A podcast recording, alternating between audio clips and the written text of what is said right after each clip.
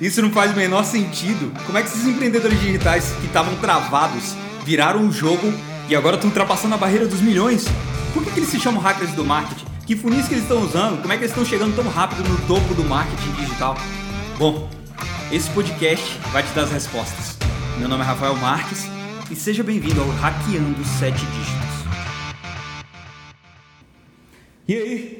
Vamos embora para esse primeiro podcast aqui sobre o maior atalho do marketing digital. Maior mesmo. De verdade, esse aqui é o maior segredo que eu posso contar para você é, para te ajudar nessa caminhada aí, nesse nesse, nessa tua jornada daqui para frente no marketing para próximos meses, anos e para ir nesse caminho com relação ao enriquecimento, né?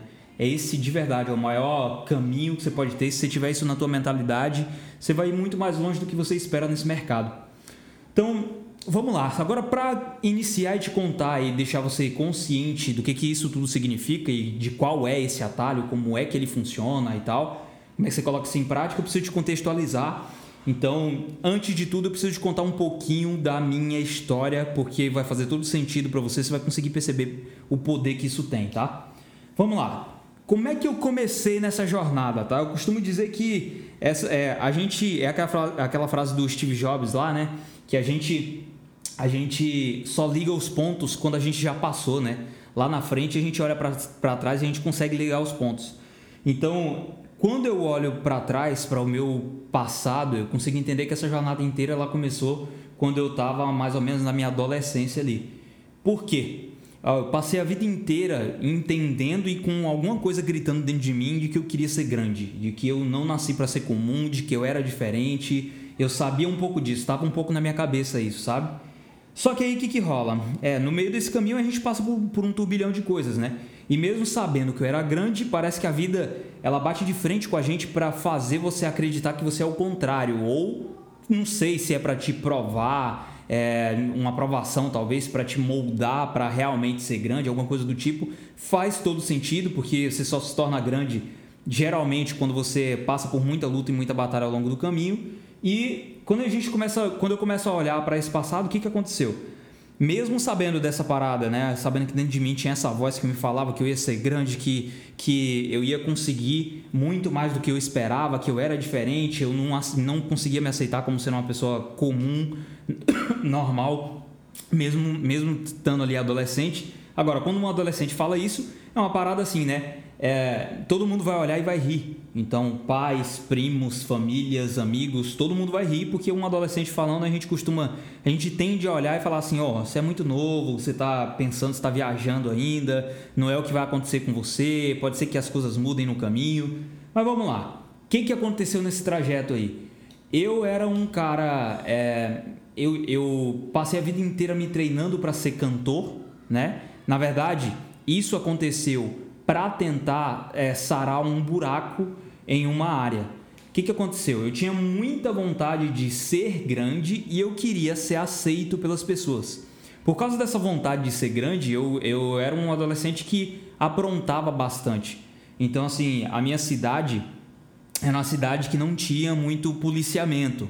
Então, adolescentes, na época, a gente por exemplo, você podia andar de bis na cidade inteira, é, mesmo sem ter carteira, tendo 13 anos, 14 anos, andava de moto. Era uma cidade que antigamente você não precisava andar de capacete, então é, não tinha muito policiamento, a cidade que eu morava no interior da Bahia. E aí o que, que acontecia nessa época aí? Eu fui é, viver em uma. Em uma é, participar de uma igreja. Essa igreja tinha um nível aquisitivo um pouco mais alto do que o meu e a maior parte das pessoas que estavam lá também. Então a questão de adolescentes e jovens em que, por exemplo, por causa dessa questão do policiamento, via o que o pai desses adolescentes dava o carro, então às vezes dava um carraço para dirigir desde cedo, de 13, 14 anos, e aí é, tinha aquele aquele clubezinho das pessoas que são mais aceitas e os que são menos aceitos e tal. E tudo bem. Agora, o que, que aconteceu? É, nesse período eu sentia um pouco essa dor, né? De ver as pessoas, pô, tem carro, e aí conseguia andar, e eu lá andando de pé. Aí via, por exemplo, a maior parte, essa era uma cidade que é próximo à praia, próximo a uma outra cidade que tem praia.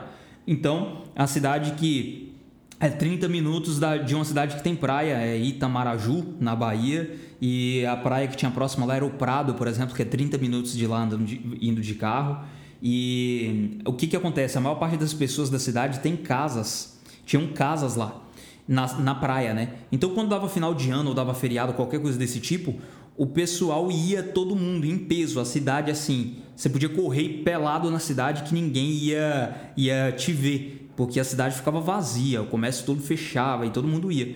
E a minha família não tinha casa lá. Então é, era aquela situação assim de sempre estar tá dependendo de alguém convidar ou não convidar. É, a, a, minha, a minha condição financeira não era das melhores. Meu pai e minha mãe eles, eles se dedicaram pra caramba para me colocar em escola particular, mas não era a melhor situação. Eu era aquele menino assim que no tempo inteiro pedia pedaço de lanche dos outros, essa coisa desse tipo. Então é bem é, esquisito de lembrar essa situação. Então o que, que acontece? Nessa época eu queria ser aceito e eu não sentia que eu era. E eu comecei a perceber que todas as vezes em que eu me envolvia com música ou que eu cantava, eu me tornava mais aceito. As pessoas me olhavam de uma forma diferente, é, os adolescentes, os jovens queriam me ter na roda, porque eu ia cantar, porque ia fazer música, porque ia fazer os eventos e, e a parada ia ser melhor, ia ter um intercâmbio entre uma igreja de outra cidade e tal, junto com a de cá. Então eu cantava bem, aí eles falavam, não, então coloca Rafael também, porque eu ia cantar e impressionar a outra cidade que estava vindo para fazer esse intercâmbio. Então eu acabei descobrindo que a música me dava esse destaque que eu queria, esse amor que eu queria é, e, e ser visto. O que, que acontece? Eu não era o melhor cantor do mundo, eu tinha um jeitinho, mas não era. Eu passei a vida inteira me preparando para ser cantor. Por quê? Porque na adolescência eu descobri que aquilo me dava o destaque que eu queria e o amor que eu queria. Então eu me apeguei naquilo mais que tudo. Então, quando eu comecei a crescer, passar, passar por alguns anos, eu, come, eu me preparei para ser cantor profissional, tá? E aí me preparei para ser cantor profissional e comecei a, a, a, batalhar por isso, sonhar com isso o tempo inteiro. O que, que aconteceu aí? Quando eu me preparei, depois eu conto essa história mais a fundo, mas assim, eu me preparei para ser cantor, eu fui cantar profissionalmente, foram muitos anos trabalhando com música, é, estúdio, gravação de CD, um monte de coisa. Só que é, quando eu fui é, trabalhar com música profissionalmente, que eu entendi que aquilo era um mercado, mercado mesmo é, que não era aquela magia, aquele sonho que a gente tem quando vê música, cantou no palco e tal. Óbvio, eu cantei várias vezes no palco e cantei para mais de 3 mil pessoas, eu cantava profissionalmente. Só que a questão é, quando eu fui é, transformar aquilo em uma carreira, eu descobri que não era toda aquela magia, que você tinha que se vender mesmo e às vezes abrir mão de alguns dos seus valores para poder aparecer. Então, é, aquilo me decepcionou um pouco. E a outra parte muito forte para mim foi que eu sou muito vinculado à família, muito, muito, muito. Eu, é um dos meus maiores valores. Então, ter que ficar longe da minha esposa, filhas pequenas, na época a gente tinha a Juju, que tinha mais ou menos uns dois anos, a Liz tinha um ano e a Mel tinha um mês. E eu viajando pelo Brasil para cantar. Então era uma parada assim que me sufocava, minha esposa sozinha em casa, e eu não conseguia. Daquela hora ali eu entendi que a parada não era para mim. Por mais que eu tivesse sonhado a vida inteira com aquilo, não era para mim. É... e foi quando eu decidi parar. Então, quando eu parei, que, que eu fiz? Eu vim embora é, para Bahia novamente. E aí eu comecei a. Eu tive uma ideia de criar um aplicativo de guia comercial. E eu não sabia programar nada, não tinha dinheiro para pagar programador, nem nada, principalmente nessa época em que era tudo muito caro. Então, é, eu passei nove meses, eu passei nove meses, eu já trabalhava com marketing há muitos anos, mas assim, é aquele marketing para o mundo, mundo offline, então vendia placa para lojas, vendia cartão de visita, fazia uma campanha de panfletos, o design, a campanha entregava os panfletos, contratava alguém para entregar panfleto na rua. Então, essa parte de marketing eu já trabalhava, porém, meu foco estava na música. Quando eu voltei, eu falei: não, vou continuar no marketing aqui, vou focar. Só que eu pensei em montar esse aplicativo. Para isso acontecer, eu tive que aprender um pouco de programação nessa época. Então eu passei, eu pedi, eu saí fora de todo o contrato que eu tinha e eu comecei a programar esse aplicativo ali. Quando eu comecei a programar ele, é, eu, eu entrei em uns sites lá, nem lembro de onde é que era, da Turquia, não sei de onde era. Comecei a programar dentro de uma de uma plataforma deles e eu não sabia inglês, não sabia nada. E eu lembro que assim, nove meses de trabalho direto, minha esposa ficou sustentando a gente. Ela tinha um salão de beleza na garagem de casa e ela ficou sustentando a gente. Ela já não estava aguentando mais. E a gente e eu, e eu terminei essa programação no nono mês, nove meses depois. Nesse período engordei 14 quilos e terminei com o aplicativo pronto e começamos a vender. E assim, começou a ser muito bom, começou a vender muito bem. É... Só que eu fiz um contrato ruim na época.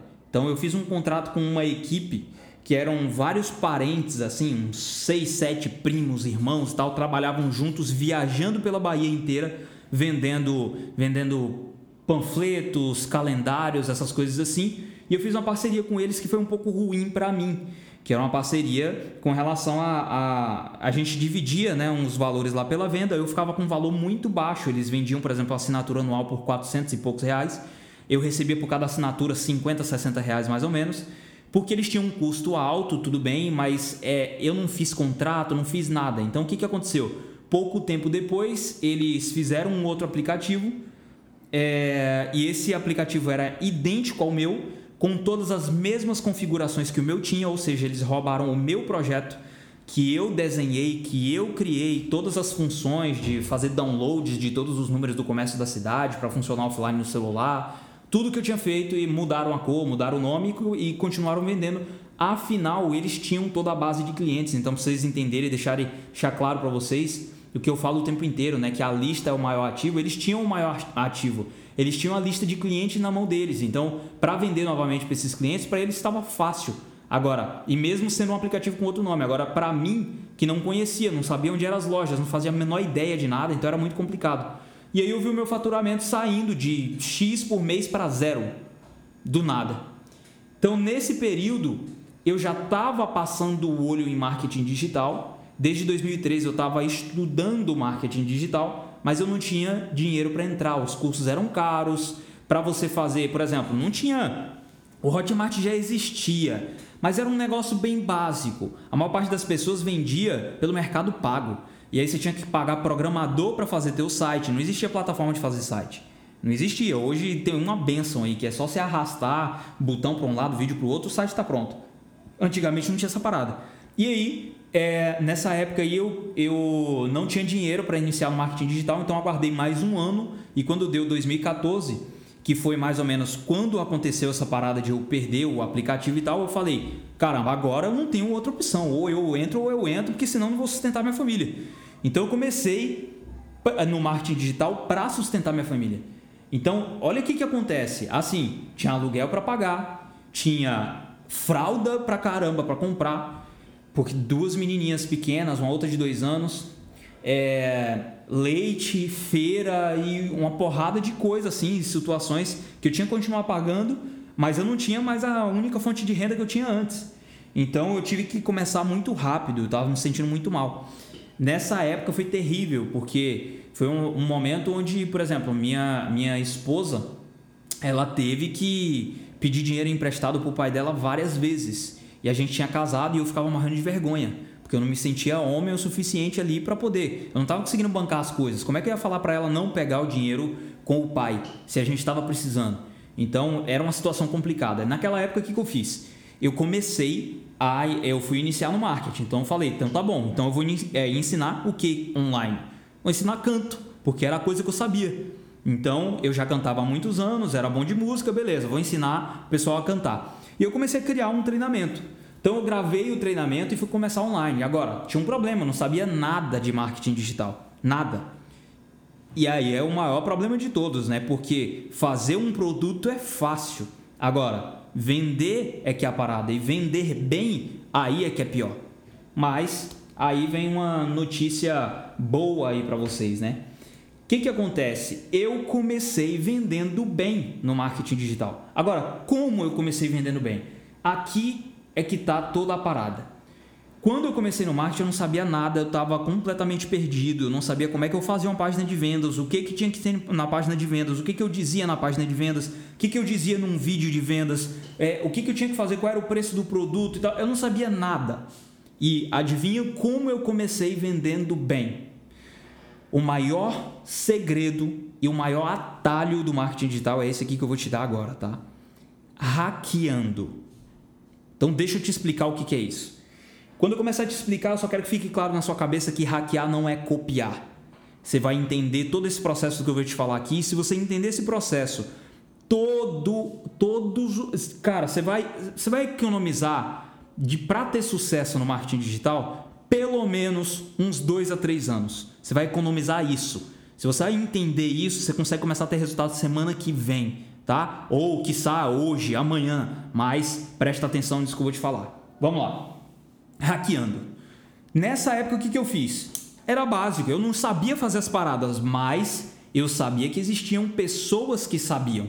Então, quando eu comecei a trabalhar com isso, o que, que a gente fez? Eu e um amigo que estava começando no marketing na mesma época, a gente ia lá para casa para estudar e tal. É, a gente pegou e falou assim: então tá bom, tem gente que sabe. Vamos ver quais são os produtos que estão vendendo bem? Beleza. Então o que, a gente fazia? Abria no Hotmart, abria. Não, acho que não existia Monetize ainda e nem a Eduz, só tinha o Hotmart mesmo. A gente abria lá e olhava, tá, beleza, tem os produtos mais vendidos aqui. E tinha lá os produtos mais vendidos, e a gente conseguia olhar a página de vendas de todo mundo. Então a gente começou a entender um padrão. A maior parte dos produtos que estavam vendendo bem tinha um certo ticket. Ou seja, hackeando, eu conseguia entender que o meu produto tinha que ter aquele ticket. Então o ticket era mais ou menos entre 297 a 397. Então meu produto ficou com esse preço. Beleza. Vamos lá. O que, que acontece? Eu não sabia fazer página de vendas. Então a gente foi entender. Quando a gente abria as páginas de venda todo, de todo mundo, é, várias páginas tinham muitos blocos que eram iguais. E aí esses blocos, então a gente entendia, pô, Tá, então a gente tem que ter uma parte onde fala do expert. Ok, então hackeando, eu estava fazendo o quê? Tendo acesso a informações que ninguém iria me dar. E está pensando que nessa época alguém dava conteúdo gratuito na internet? Dava o quê? Você tinha um cara dando muito conteúdo que era, olha só, o Érico, dois anos depois, mais ou menos, 2016 por aí, começou a dar conteúdo. O Érico não existia nessa época no mercado, tá? Ele surgiu depois.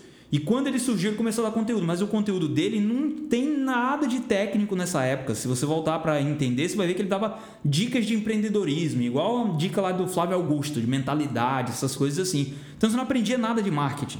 Beleza. Você ia para o Conrado, e o Conrado tinha altas palestras e tal, mas também o mesmo esquema. Então era muito raso, porém prolongado. Agora, era uma parada mais voltada para mentalidade, mentalidade do empreendedor, de você vencer, disso e daquilo. Então era parada rasa e ninguém queria entregar. Eu lembro até hoje de um expert que eu mandei uma mensagem na época falando assim: "Cara, você pode me dar um conselho? Eu tô começando aqui e tal". Aí ele ele me deu duas opções, né? Na mensagem no Messenger, ele falou assim: "Tá, eu posso te dar duas coisas. Um, ou você compra minha consultoria, ou dois, eu posso te dar um conselho. Qual você quer?" E aí eu falei para ele assim: é, me dá o conselho. Aí ele falou: tá bom, toma o conselho, compra a consultoria. Cara, ele falou desse jeito comigo, um, um, um, grande player do mercado na época. Então era assustador, não tinha conteúdo gratuito. Ou você fazia ou fazia. Então hackear era a única solução. Só que isso foi se perdendo ao longo do tempo. E aí as pessoas agora estão dependentes de conteúdo gratuito, ficando cada vez mais perdidas sem entender que conseguem ter resultado mais rápido. Então, beleza, o que, que eu fiz? Achei página de vendas, achei os blocos que todas as páginas tinham, o tipo de ticket que todas as páginas tinham. E aí nessa época eu fui olhar, eu lembro que era um vídeo do, de vendas do Paulo Vieira, do, do Paulo Vieira, e eu entendi onde que ele colocava a história, onde que ele terminava a história, eu entendi como é que ele iniciava a oferta, eu entendi qual era o tipo de conteúdo que ele dava no vídeo de vendas, eu entendi como é que ele fazia o pitch. E aí o que, que eu fiz? Transformei isso para aula de música, para aula de canto.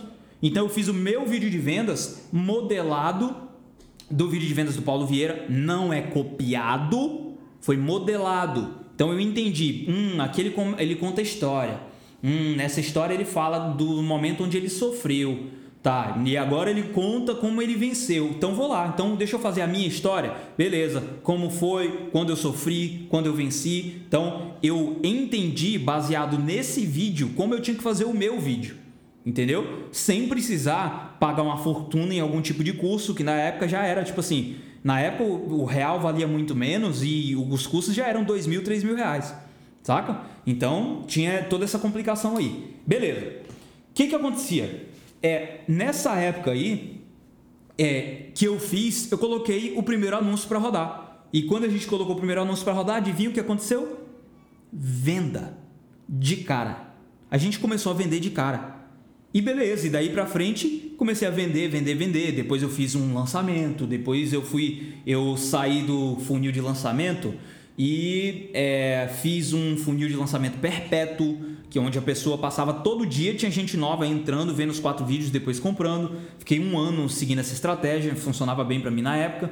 E é, em seguida eu, a gente foi, mudou, fomos, fomos morar em Brasília, já estava numa situação melhor. A gente foi morar em Brasília e é, a gente iniciou um projeto de emagrecimento. E quando a gente foi começar o projeto de emagrecimento, adivinha o que a gente fez?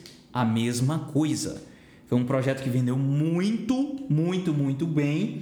Só que é, eu não tentei inventar a roda. Eu entendi aquilo que outros projetos que já estavam faturando milhões na época, tinham mais ou menos uns quatro projetos que estavam fazendo um milhão por mês é, no, no funil.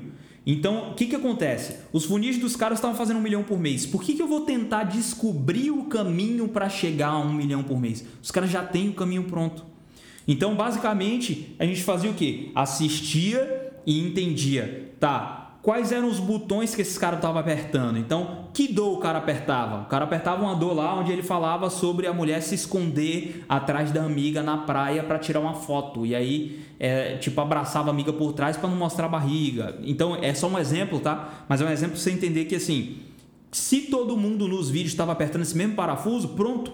Aqui é a resposta. Eu tenho que usar essa dor também. Beleza. Ah, o ticket. Quanto que é o ticket? Ah, é X. E ok, então eu tenho que usar essa dor também. Então tinha várias coisas que eu conseguia modelar baseado no vídeo desses caras. E aí isso me fazia ter um atalho. Então meu projeto começava a vender bem também logo de cara. Óbvio que eu entendia o que tinha de padrão e aí eu colocava toda a minha essência em cima. Hackear é ter acesso a informações que ninguém te deu, é cortar, é fatiar em pedaços, é entender, assim, beleza, os vídeos de vendas tinham 40 minutos. Então eu fatiava a introdução e eu olhava, como é a introdução desse cara aqui? Como é a introdução desse outro? Como é a introdução desse outro? Como é a introdução desse outro? Entendia o padrão e falava, hum, tá, vou misturar um pouco desse com esse, com aquele e vou botar uma frase que a minha expert fala. Então eu criava algo que era único, só que eu tinha me inspirado em informações de vídeo de vendas que já estavam funcionando muito bem. É perigoso você modelar gente que não está vendendo bem, tá? Então é, é, bom ter em mente o tempo inteiro que você vai hackear sempre as pessoas que já estão vendendo bem no mercado. Elas é, isso é comprovado que já está funcionando, sacou? Então, beleza. E aí eu começava a hackear as paradas. Então era ticket, oferta, é, vídeo de vendas, entendia como é que era montado. Geralmente tinha 40 minutos. Então por que, que eu vou fazer o meu de 20? Se os caras estão vendendo um milhão por mês com, com, com um vídeo de vendas de 40 minutos, eu não tenho que querer inventar nada. Eles têm a resposta. Eles têm a resposta. Então eu ia lá, olhava 40 minutos, todo mundo está vendendo bem, então o meu tem que ter 40 minutos. E aí era construído com esses padrões para ter resultado bom, entendeu? Então, beleza, o que, que acontecia? Então era, era é, ia, hacke, ia hackeando as coisas, hackeava o funil. Então, ok, se eu estou em um projeto onde todo big player do meu mercado, toda pessoa que está faturando muito no meu mercado, é, usa é, o funil de webinar para poder vender esse tipo de produto, por que, que eu vou fazer um funil de lançamento? Entende? Não faz o menor sentido. Então, o funil também era hackeado. Então, tudo isso tem que ter em mente, tem que estar analisando tudo, porque tem padrões.